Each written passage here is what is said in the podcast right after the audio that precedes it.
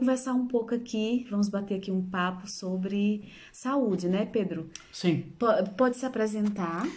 Bem, o meu nome é Pedro Rocha, é, a minha formação é mais na área da, das artes, sou, sou compositor, mas também passei pela Faculdade de Ciências, portanto tenho alguma base, digamos, tenho algumas bases em, em termos de, de ciências, o que me permite lidar um pouco com a, com a área científica.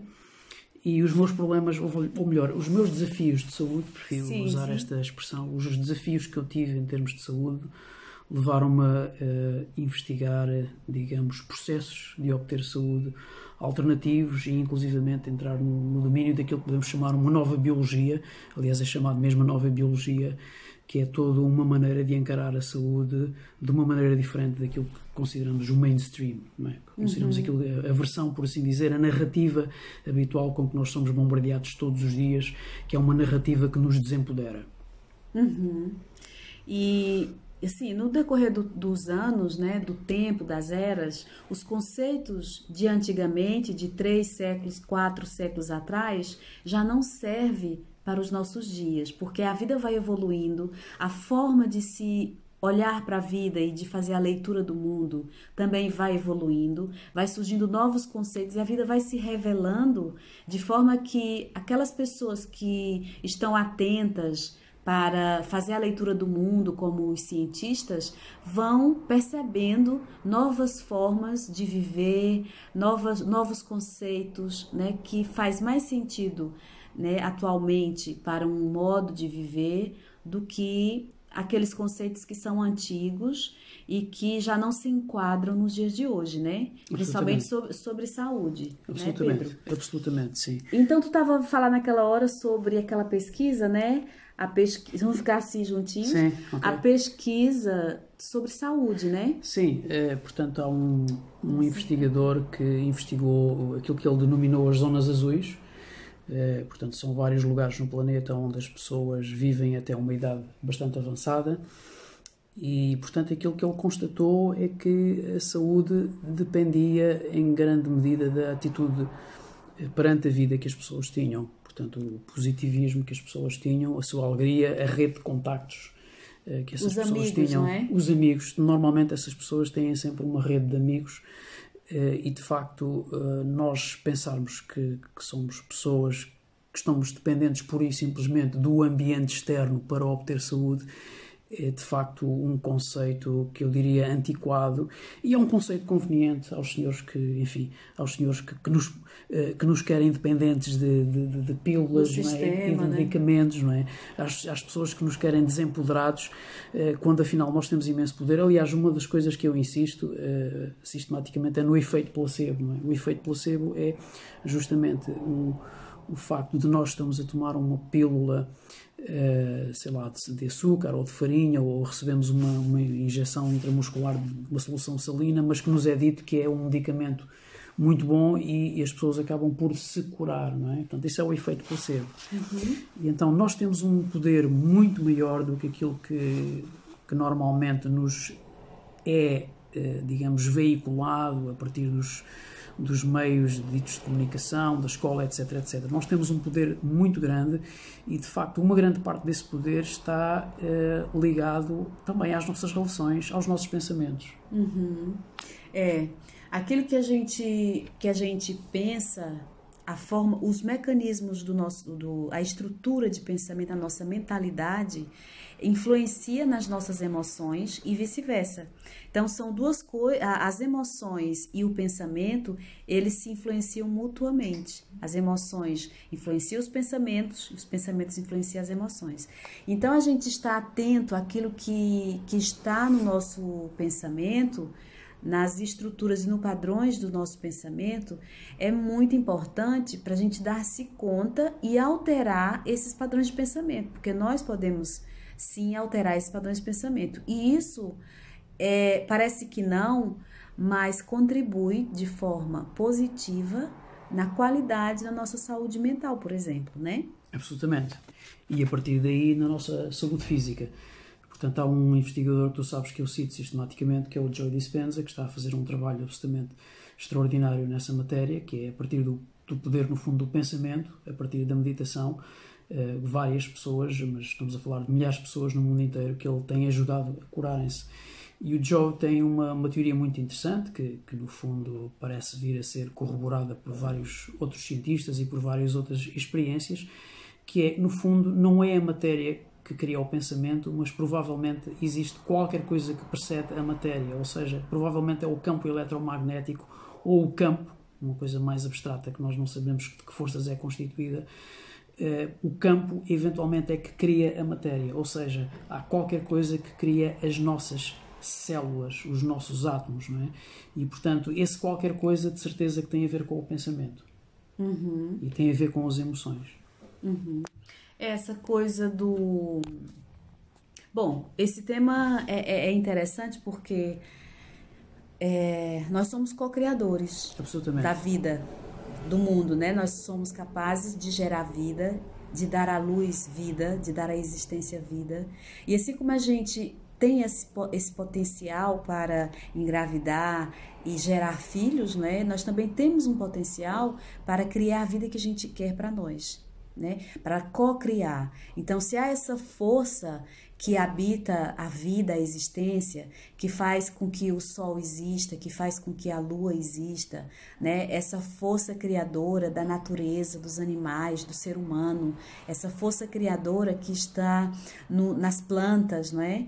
Então nós também temos essa força dentro de nós, porque todo o universo está dentro de nós, enquanto potencial. Nós carregamos toda a, a história de, da vida, né, dentro de nós. Absolutamente. Uh, e, e, realmente tu, tudo isso que estás a dizer uh, tem vindo a ser eh, corroborado de, pela ciência mais recente. Nós há pouco estávamos a ter aquela experiência chamada do entanglement, é? que penso que foi feita no, no acelerador de partículas do CERN na Suíça, em que duas partículas eram separadas e, era uma das partículas sujeita a uma determinada força que a fazia, sei lá, desviar-se para a direita ou para a esquerda ou rodar, e a outra partícula que estava afastada continuava exatamente a fazer o mesmo tipo de movimentos que a primeira partícula fazia. E depois aconteceu uma outra coisa na, na, nessa experiência, é que os cientistas diziam, bom, agora vamos fazer, por exemplo, rodar a partícula, por exemplo, 45 graus para a direita. E eles começaram a pensar e as partículas começaram a fazer esse movimento, motivadas pelo próprio pensamento. Portanto, isto é, é pelo menos a ideia da memória que me ficou, penso que foi pelo, pelo Greg Braden que, que, que descreveu esta, eh, esta experiência e, portanto, este, este conceito do entanglement, que, que não consigo traduzir pelo português, senão como talvez um emaranhado ou pela conexão, não sei qual será a tradução exata, mas que prova que eventualmente nós estamos de facto conectados por uh, processos complexos, altamente complexos, de certeza absoluta subatómicos, mas provavelmente muito mais longe do que isso. É? Eu gostava também de citar aqui uma outra experiência que é do, do físico russo Garyaev. Uh, o Garyaev fez uma experiência extremamente interessante. Num, numa caixinha de quartzo, ele colocou uma molécula de DNA eh, a qual ele depois colocou azoto líquido, é? uma temperatura muito baixa. Portanto, a molécula do DNA, ah, e, e, e, antes de fazer isso, ele iluminou essa molécula. Portanto, ele criou um feixe de fotões e o DNA absorveu o feixe de fotões. Isto é extremamente interessante porque ah, nos livros sagrados diz-se que nós somos seres de luz. E, portanto, cada vez mais nós estamos a chegar à conclusão que, de facto, não só a luz existe dentro do nosso corpo, porque a luz, no fundo, é a radiação eletromagnética, mas de facto o facto do DNA receber, o, receber os fotões de luz tem com certeza implicações tremendas para a maneira como nós vemos a vida, não é? Há inclusivamente alguns investigadores que dizem que a bioquímica tal como ela existe atualmente vai ter que ser completamente alterada porque nós não falamos justamente da radiação eletromagnética que as coisas têm, não é? Vou dar um exemplo. As, o vinho tinto, por exemplo, tem muita radiação ultravioleta. Todo, todos os frutos que são negros ou que são, têm uma cor próxima do negro têm imensa radiação ultravioleta. E, portanto, outros frutos e outros alimentos que têm outras cores têm outro tipo de radiação. E, portanto, isso tem um, um efeito tremendo e importante na, na, nossa saúde. Mas voltando à experiência do Gary Ayev. Uh, então, o ADN iluminou-se, ele a seguir colocou-lhe azoto líquido, o ADN desapareceu mas a, a parte mais interessante começa a vir agora, que é uma estrutura luminosa permaneceu na molécula do ADN.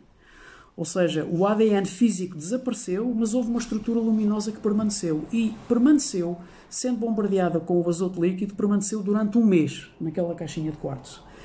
Ou seja, há uma outra estrutura que não é física, que precede e sustenta o ADN. Uhum. E isto tem consequências tremendas para a vida. Ou seja, qualquer molécula do nosso corpo, qualquer estrutura física do nosso corpo, tem uma outra estrutura que a precede.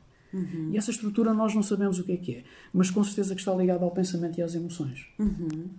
É muito complexo e a gente tem sempre essas conspirações, no, não seria conspiração, mas essa hipótese. Sim. São hipóteses, não é? Claro, claro. E, e já ouvi, já vi num documentário da, do canal National Geographic que nós tu, como há essa ligação do, do, do ADN ou DNA, Sim. né, que há essa conexão entre tudo que existe, Exatamente. que foi feito um estudo do ADN das plantas e é a mesma estrutura do nosso Exatamente.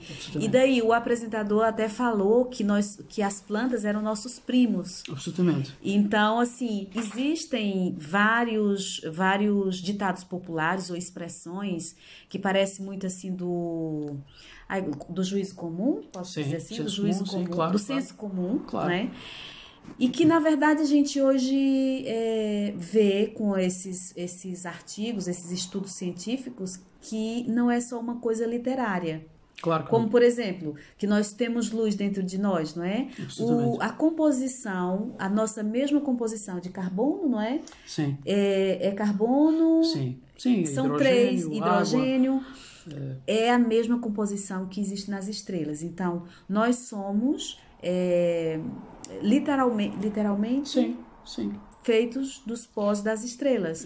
Dentro dessa com- composição, dentro desse fundamento da, evolu da, da evolução, né? Sim, sim. Do, do, do conceito evolucionário da vida. É. né? Segundo a teoria atual da- da- das estrelas, portanto, as estrelas, à medida que vão queimando a sua, o seu combustível, vão transformando o hidrogênio em hélio e depois o, hidro, o hélio noutros elementos que vão sendo gradualmente mais pesados, portanto, que, que hão de incluir o carbono, eventualmente o ferro, o magnésio, enfim, todos os, todos os componentes que nos, que nos constituem. Portanto, esta é a teoria atual científica, não é? Pois nós é. não sabemos, nós não sabemos até que ponto é que um dia haverá qualquer coisa que desafia estes conceitos. Aliás, nós vivemos eh, hoje em dia numa época desnecessariamente de medo. Eh, as pessoas pensam que a ciência é uma espécie de supra-sumo, não é? Que a ciência sabe tudo, os cientistas sabem tudo. Não, os cientistas não estão de acordo. Os cientistas não estão de acordo sobre o que é que é um vírus. Eh, E eu gostava de citar aqui um grande filósofo brasileiro, teu conterrâneo justamente, que é o Olavo de Carvalho, a meu ver, um dos grandes filósofos vivos, eh, com o qual eu aprendi esta máxima, que é, eh, em termos eh, científicos, portanto, na ciência, todas as leis são duvidosas e provisórias. Sim. Portanto, nós não vivíamos, não deveríamos de forma alguma de viver numa época dogmática de pensarmos que o ambiente nos vai condicionar a nossa saúde, não É é? assim, eu, eu, sim, eu vejo que nós somos seres sociais, né? E significa que o meio também influencia a nossa qualidade de vida. Claro. É, pronto, eu, eu tenho esse pensamento, mas eu respeito pessoas que pensam diferente. Eu acho que há, Claro. Pedro, eu acho que há, são os ecofatores positivos que podem haver no ambiente e os ecofatores positivos que pode haver dentro de nós. A alimentação, ecofatores positivos é, dentro de nós, não é? E esses ecofatores, ou seja, o meio em que nos rodeiam, pode influenciar a nossa saúde, Também. não é? Absolutamente. Agora, não é determinante. Não é? Por exemplo, há pessoas que nascem em circunstâncias de vidas péssimas e que conseguem, de uma resiliência, é, conseguem ultrapassar e conseguem ter uma vida feliz e conquistar o seu lugar ao sol.